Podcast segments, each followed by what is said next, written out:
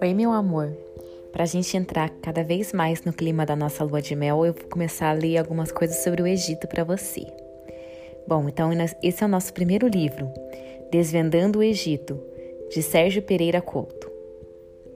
Tomara que você goste. Vamos ver. Hum. Introdução. Do alto dessas pirâmides, 40 séculos vos contemplam. Esta é a frase atribuída a Napoleão Bonaparte quando este invadiu o Egito em 1799. Trata-se da frase mais conhecida e que exprime, como nenhuma outra, todo o fascínio que o país dos faraós exerce sobre nós até hoje. É tanta a atração que não há como ficarmos inertes a esse passado. Só ao imaginarmos que as pirâmides e demais monumentos foram erguidos num tempo em que não havia nem sombra da tecnologia de hoje, coloca-nos cara a cara com os limites humanos e vemos como os egípcios conseguiram conquistar o que sempre almejaram, a imortalidade. Nesse livro você conhecerá a fascinante história do faraó Tutankhamon, hoje o faraó mais famoso do Egito, porque teve a sorte de ser inexpressivo o suficiente para que sua tumba ficasse intocada até ser descoberta por Howard Carter.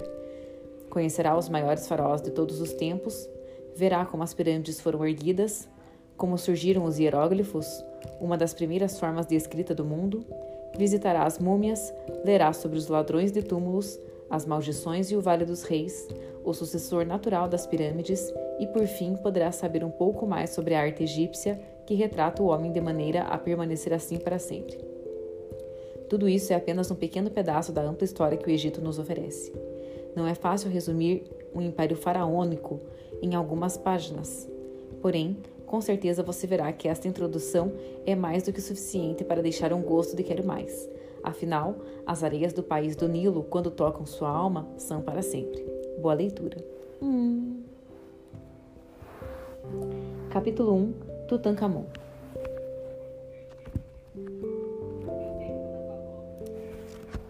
Qual a primeira imagem que vem à sua mente quando se fala sobre Egito? Com certeza tem algo a ver com as pirâmides ou com as múmias de seus antigos soberanos. O que poucas pessoas entendem é que aquela antiga civilização foi muito mais do que um grupo de pessoas que passavam seus dias à espera da morte. O Egito foi, na verdade, o lar de uma das civilizações mais impressionantes de todos os tempos. Sua história engloba um total de 3 mil anos que vai desde a unificação dos reinos do Alto e do Baixo Egito até sua capitulação final como parte do Império Romano. Apesar dos altos e baixos e das invasões estrangeiras que sofreram ao longo dos anos, os egípcios foram capazes de cultivar e desenvolver sua cultura e sociedade com segurança, já que se viam protegidos por barreiras naturais como o deserto, do, como o deserto a leste e a oeste e o mar Mediterrâneo ao norte. Porém, essa situação não se deu apenas por causa de seu isolamento. O país ainda conseguiu estabelecer rotas de comércio com os países vizinhos e participou de campanhas militares contra vários deles, o que resultou num crescimento de riquezas e territórios que contribuiu para a exportação de sua influência. O país foi ainda palco do desenvolvimento de diversos povos, dos quais os egípcios tentaram absorver vários elementos de suas culturas. É possível, entretanto, que a maioria das pessoas hoje pensem num único nome quando vem à mente aquele país: Tutankhamon não por este obscuro faraó ter sido um dos governantes mais poderosos ou influentes de seu tempo, um título que merecidamente vai para Ramsés II, também chamado de O Grande. Tutankhamon é o símbolo hoje de uma expedição arqueológica que tinha tudo para dar errado. E como veremos mais para frente nesse capítulo, esteve às portas de ser um dos maiores fracassos da egiptologia. Deixou pouquíssimos registros sobre seu reinado e teve seu nome apagado de muitos lugares. Mesmo as obras que deixou terminaram por ser roubadas por seus sucessores. Então, por que lembrar dele quando se fala do Egito? O motivo é simples. Muito se fala sobre as riquezas que formavam a manifestação física do poder do faraó. Tomemos, por exemplo, Heródoto, o historiador grego que viveu no século V a.C. Impressionado com as famosas pirâmides de Gizé, arriscou falar que aquele monstro de construção só foi possível porque Quéops, Khufu, no original, era um faraó déspota que chegara a prostituir a própria filha a fim de ter sua tumba construída. Foi graças a seu relato de milhões de escravos em pleno trabalho na planície das pirâmides que a imagem do governante enlouquecido por poder ganhou a imaginação popular. Foi necessário o trabalho de arqueólogos modernos, entre eles Zahir Awaz, secretário-geral do Conselho Supremo de Antiguidades do Egito, para quebrar aquela imagem e mostrar que tais monumentos eram um projeto de cunho nacional e que eram trabalhadores livres e não escravos que se submetiam àquele árduo trabalho. Apesar dos esforços dos arqueólogos, muitos esoteristas insistem em afirmar que as pirâmides não eram túmulos dos faraós, e sim câmaras de iniciação para sacerdotes e outros adeptos do esoterismo. E tudo porque não, sabe, não se sabe onde estariam as múmias de Queops, seu filho Kefren, Cafré no original, e seu neto Miquerinos, Menkauré no original, os donos das pirâmides vizinhas. Na, na Grande Pirâmide, por exemplo, apenas um sarcófago vazio foi encontrado. Não havia sinal de múmia, ataúde ou nada que pudesse provar que Queops um dia descansara lá dentro. E o pior, nem sinal dos fabulosos tesouros que as lendas diziam estarem lá enterrados com a múmia. Isso nos leva de volta a Tutankhamon. Se ele não fez grandes conquistas nem deixou seu nome como um grande governante, qual o interesse nele? A resposta não podia ser mais materialista seu fabuloso tesouro.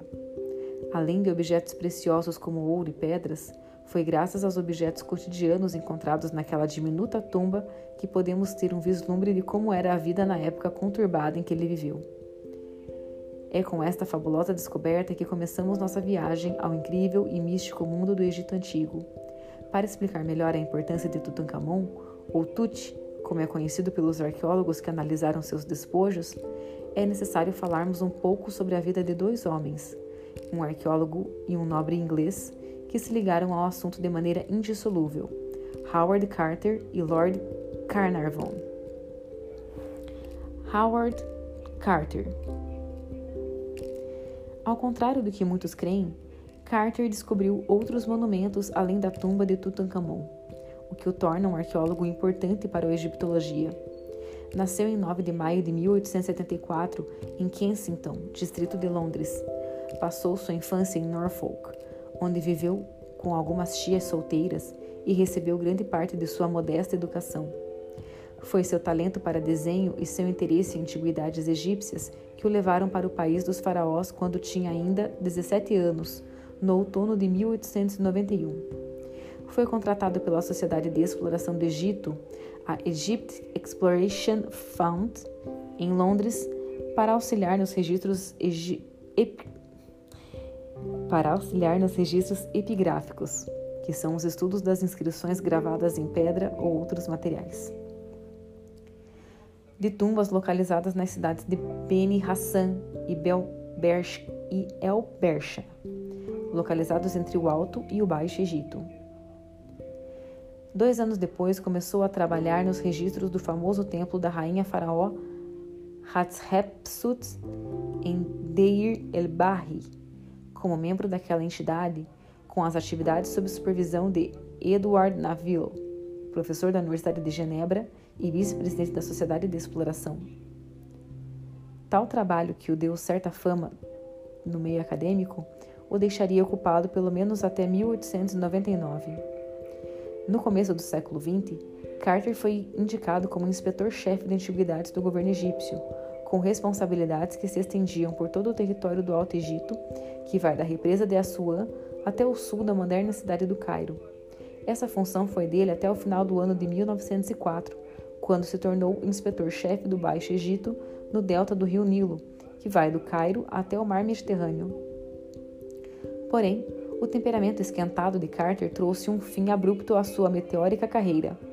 Isso porque houve um incidente em Saqqara, o local da famosa pirâmide de degraus do faraó Djoser. Foi lá que um grupo de europeus teve mais discussão com empregados egípcios do serviço de antiguidades. Embora não envolvido diretamente na discussão, Carter tomou partido dos europeus, o que não foi bem visto pelo governo egípcio, que o transferiu para uma posição menos importante no delta. Essa queda de qualidade foi demais para o arqueólogo e provocou sua saída do órgão no ano seguinte. Começava assim um período negro para ele, que via sua carreira e sua vida, in, e sua vida vítimas de uma crise. A partir de então, viu-se obrigado a trabalhar como artista independente, reproduzindo muitos dos afrescos de diversos monumentos, tarefa que fazia desde o começo de seu envolvimento com a sociedade de exploração. Foi por causa de seu talento na reprodução dos desenhos antigos que conseguiu entrar para a entidade, para a entidade e nos seis anos seguintes, em que ele visitou o país, passou aquele tempo desenhando e contribuindo para as restaurações em que se envolvia. O período em que ele trabalhou como inspetor-chefe o colocou em contato direto com ninguém menos que Gaston Maspero, egiptólogo francês e diretor-geral de escavações. Foi em 1905 que Carter conheceu Lord Carna Carnarvon, que visitava o Egito por questões de saúde após um acidente com um carro de corrida. O nobre inglês encontrara nas escavações arqueológicas uma atividade para se ocupar e entrou num acordo com Carter para financiar seu trabalho arqueológico. Foi apenas quando o Serviço de Antiguidades exigiu que o trabalho estivesse nas mãos de um arqueólogo competente é que o nome de Carter surgiu.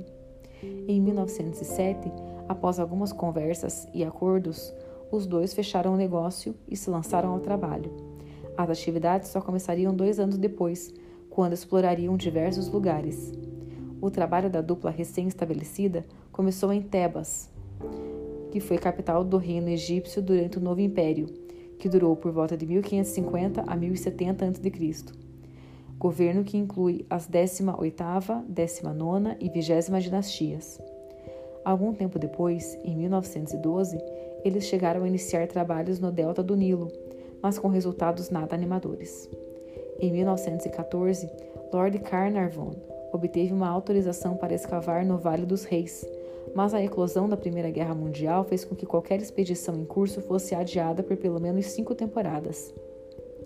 Carter começou seus trabalhos no Vale dos Reis em 1915. Naquela época, muitos sentiam que o lugar ainda tinha bastante a oferecer, mas o número de pequenos achados de vários egiptólogos nesse meio tempo não trazia nada de concreto apenas alguns objetos com o nome de Tutankhamon escrito. Carter iniciou escavações em 1917, mas foi em 1922 que encontrou pequenas evidências que poderiam levar a seu achado. Carnarvon, já cansado de empatar dinheiro numa obra sem muitos frutos, estava disposto a retirar seu apoio até ser convencido por Carter a investir em mais uma temporada de escavações, desta vez contando também com seu próprio dinheiro. Quando aquela que seria a última temporada começou, Carter sabia que a sorte estava lançada. Encontrar aquela tumba seria o achado do século, pois ele acreditava que, justamente por sua pouca importância, Tutankhamon estava em algum lugar daquele vale, ainda intocado. A área que levaria à entrada da tumba estava delimitada entre a tumba de Ramsés II e a de Ramsés IV próximas das quais foram ainda descobertos os restos de um povoado utilizado pelos operários que trabalharam na construção do sepulcro de Ramsés IV. Os primeiros degraus que levariam ao achado foram encontrados em 4 de novembro de 1922, apenas alguns dias após o começo da nova temporada. A entrada da tumba, com os selos intactos, foi encontrada no dia seguinte.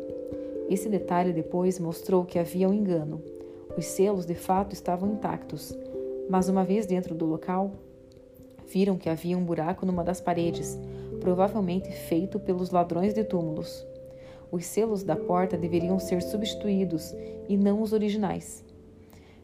Carter telegrafou imediatamente para Lord Carnarvon, que veio da Inglaterra acompanhado por sua filha, Lady Evelyn.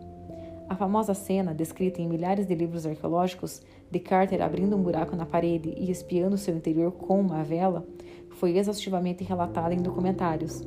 Por isso, podemos nos abster de narrá-la aqui. Ah, eu não conheço isso, amor. Basta dizer que a ansiedade do arqueólogo se fez justificada quando o maravilhoso tesouro de um faraó obscuro veio finalmente à luz. Lord Carnarvon. Vamos parar um pouco a narrativa da descoberta para sabermos, afinal, quem era a fonte de dinheiro e interesse acadêmico por trás de Carter. O papel de Carnarvon foi importantíssimo. Ele praticamente complementava Carter em muitos sentidos. Os dois jamais poderiam ter sucesso separados, uma vez que o Lorde Britânico, embora fosse bastante conhecedor do Egito, ainda assim necessitava de alguém que lhe ajudasse no aspecto acadêmico das descobertas. Ou então seria mais um arqueólogo amador que não teria onde gastar seu dinheiro. George Edward Stanhope Molyneux Herbert, o quinto Lord Carnarvon, nasceu em 26 de junho de 1866 no castelo de sua rica família chamado Highclere, localizado em Hampshire. Hampshire. Foi educado no Elton and Trinity College em Cambridge e assumiu o título da nobreza em 1890.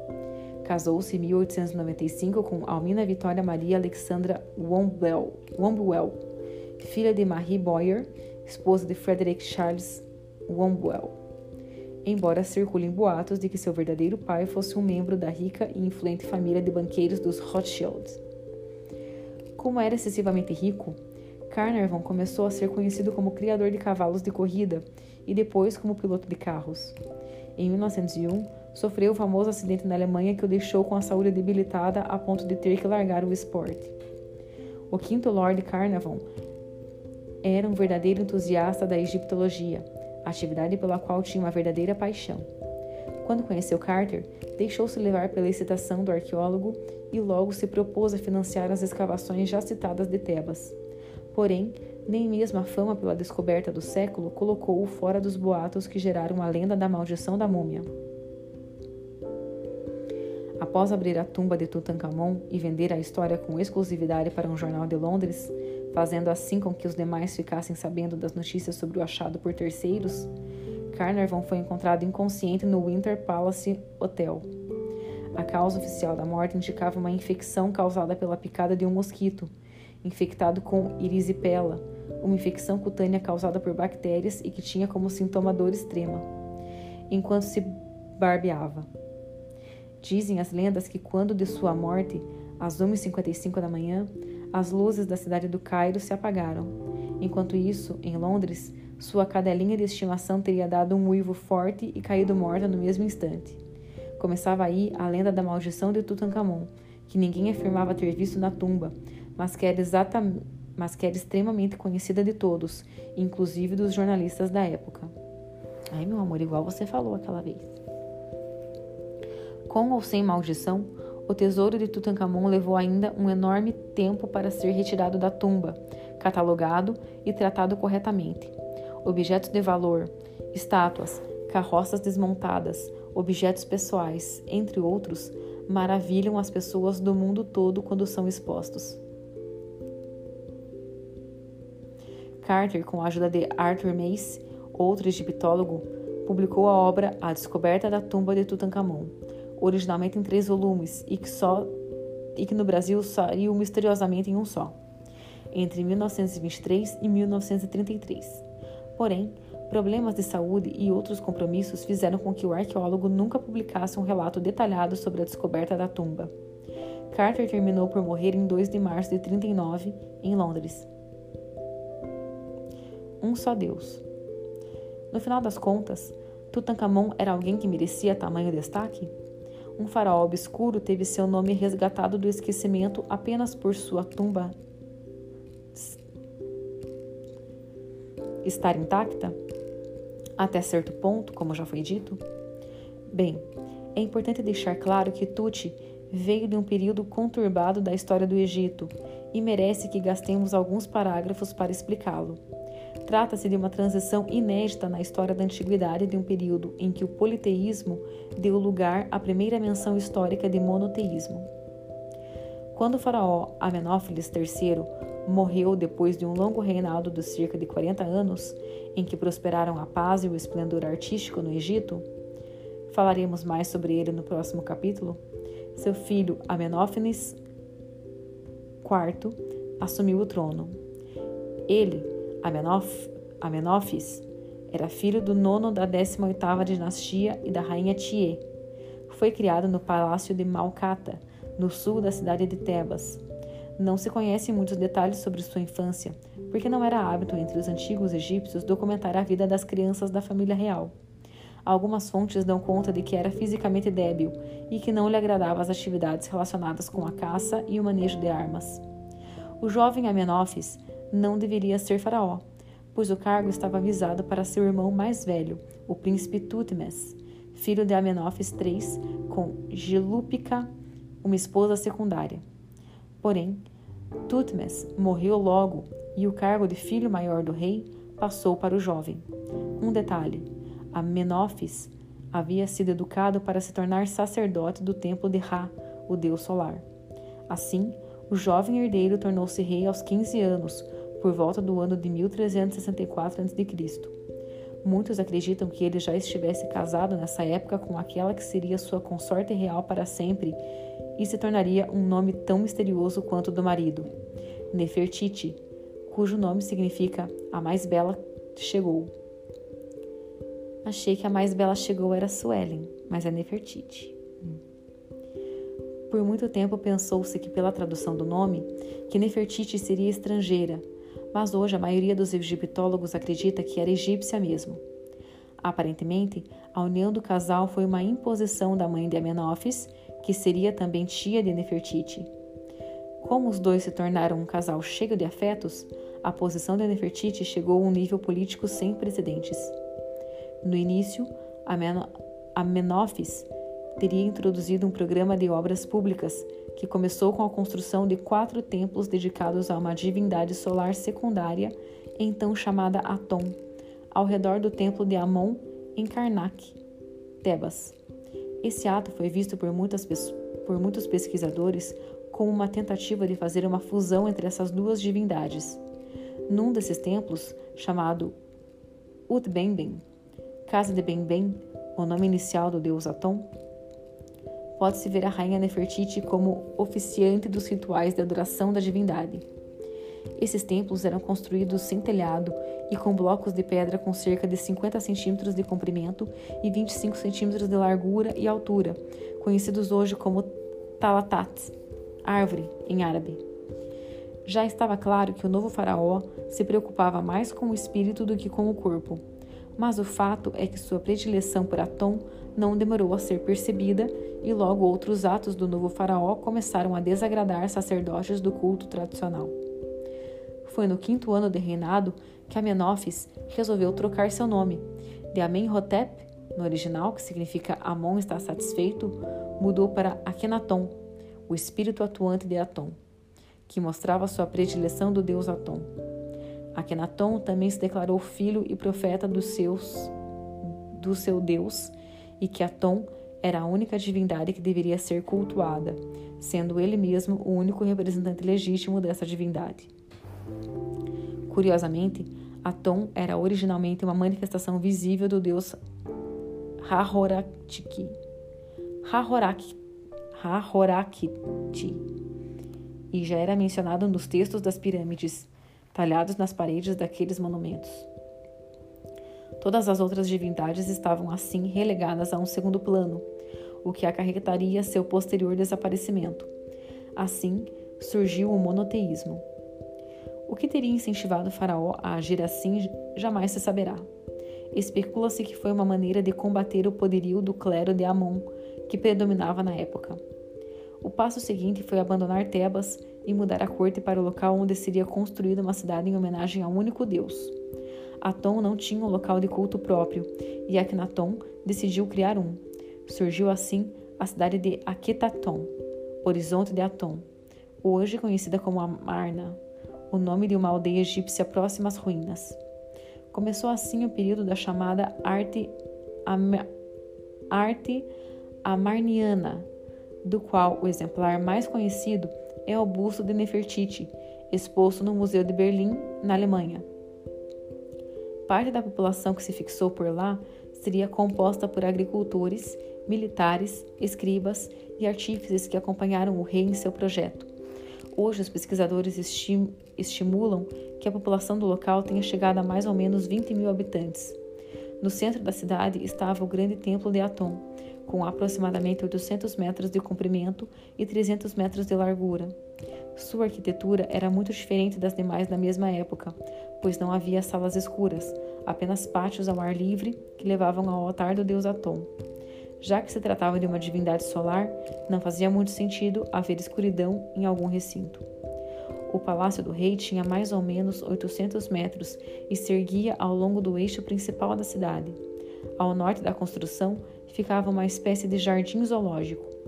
Akhenaton teve seis filhas com Nefertiti, e como uma rainha secundária, Kia, e com uma rainha secundária, Kia, um filho que recebeu o nome de Tutankhaton, a imagem viva de Atom, que seria o jovem faraó da descoberta de Carter e Carnarvon.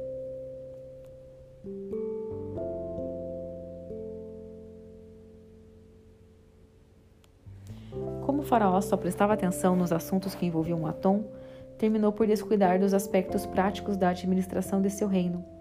Entre o oitavo e o décimo segundo ano de sua regência, Akhenaton iniciou uma perseguição aos antigos deuses, em especial aqueles ligados a Tebas como Amon, Mut e Consul. Esses nomes deveriam ser apagados de todas as inscrições por todo o país. Arqueólogos descobriram que essa perseguição incluía até as pessoas mais simples, que fizeram o mesmo com os nomes daquelas entidades em pequenos objetos. No 12 ano, ocorreu uma espécie de cerimônia de reinauguração da cidade que reuniu delegações da Ásia, Líbia, Núbia e das ilhas do Egeu. Enquanto isso, o Império Egípcio começava a desintegrar-se. O faraó já não atendia mais aos pedidos de ajuda de seus aliados no Oriente Médio, o que fez com que os temerosos hititas conquistassem os portos egípcios na Fenícia e que os mitânios, aliados do Egito, fossem literalmente varridos do mapa. O país logo perdeu o controle sobre as minas de ouro da Núbia, importantes para a sua economia. No total, foram 17 anos de reinado. No 15º, um misterioso chefe no 15º, um misterioso corregente chamado Shemkare apareceu. Para alguns, tratava-se da rainha Nefertiti, que assumiu o cargo. Para outros, tratava-se na verdade do irmão de Tutankhamon. O caos seguiu-se por uma seguiu-se e uma guerra religiosa fomentada pelos sacerdotes da antiga religião começara. Nefertiti e Kia desaparecem no 15º ano de reinado. O próprio faraó faleceu no 17º ano. Não se tem certeza do que pode ter acontecido à sua múmia, que pode ter sido queimada ou colocada em algum lugar do Vale dos Reis. Tutankhaton Dizem que Shemkari reinou por cerca de dois anos, até que, aos oito anos de idade, o jovem Tutankhamun, Tutankhaton subiu ao trono. O que se sabe sobre seu reinado é ainda mais motivo para especulações. Para alguns pesquisadores, Semkari era o título dado aos regentes dos faraós. O que teria reinado com Akhenaton seria um nobre, chamado Panhese, da alta estirpe de Amarna, casado com Miridaton, filha mais velha de Akhenaton. Esse misterioso faraó, com o apoio dela, foi quem o sucedeu. Ambos teriam sido executados em Amarna, juntamente com todos os seus moradores por mando de Ai, um futuro faraó, mas vizir na época, que queria o trono para si. Nossa, que coisa mais estranha. Curiosamente, Tutankhamon e sua irmã, Aquizanamon, sobreviveram à matança de Amarna e foram levados a Tebas a fim de se casarem e se tornarem reis. Ele tinha na época nove anos e ela onze. Por causa da pouca idade do casal real, especula-se que os verdadeiros governantes tenham sido Ai e Horemheb, dois altos funcionários do templo de Akhenaton. Ai seria o pai de Nefertiti e Horemheb, general do exército real. O jovem faraó só alterou seu nome para Tutankhamon, como todos conhecem, no quarto ano de seu reinado. Sua esposa fez o mesmo, num gesto de rejeição às doutrinas religiosas de Akhenaton, desde então considerado faraó herege. Os deuses antigos foram restaurados e o fim da guerra religiosa declarado. Um documento marcou para sempre a situação caótica que o Egito viveu, na época de Tutankhamon. Trata-se da chamada Estrela da Restauração, encontrada no terceiro pilote de Amon em Karnak. Lá está descrito como os deuses relegados a uma situação de decadência atiraram o país num estado de confusão. Assim, segundo a Estela, o rei mandara fazer estátuas novas dos deuses antigos e restaurar seus templos e cultos, devolvendo assim o poder aos antigos sacerdotes. Tuxi faleceu com 19 anos em 1324 a.C. Ao que tudo indica, seu túmulo ainda não estava pronto, então tiveram que apelar para um menor, que, segundo alguns, teria sido projetado na verdade para algum alto funcionário, talvez Ai. O fato é que foi enterrado por lá e esquecido após a tentativa de roubo pelos ladrões de túmulos que teriam sido pegos no ato pelos guardas da necrópole, os responsáveis por substituir os selos da tumba.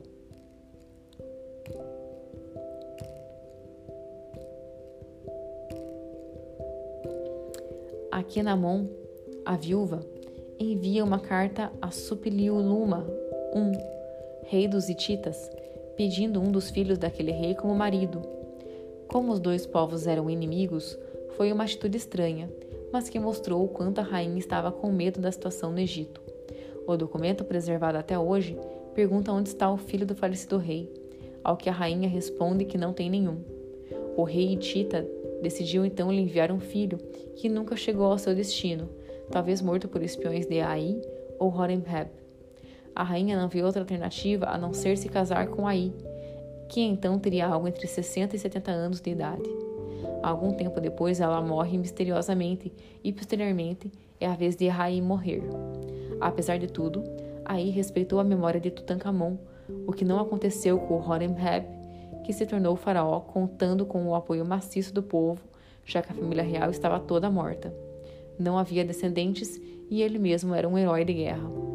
Foi ele quem roubou muitos dos túmulos foi ele quem roubou muitos dos monumentos de Tutankhamon e substituiu o nome dele pelo seu. E meu amor, tô achando esse livro aqui muito estranho. Não tô entendendo nada.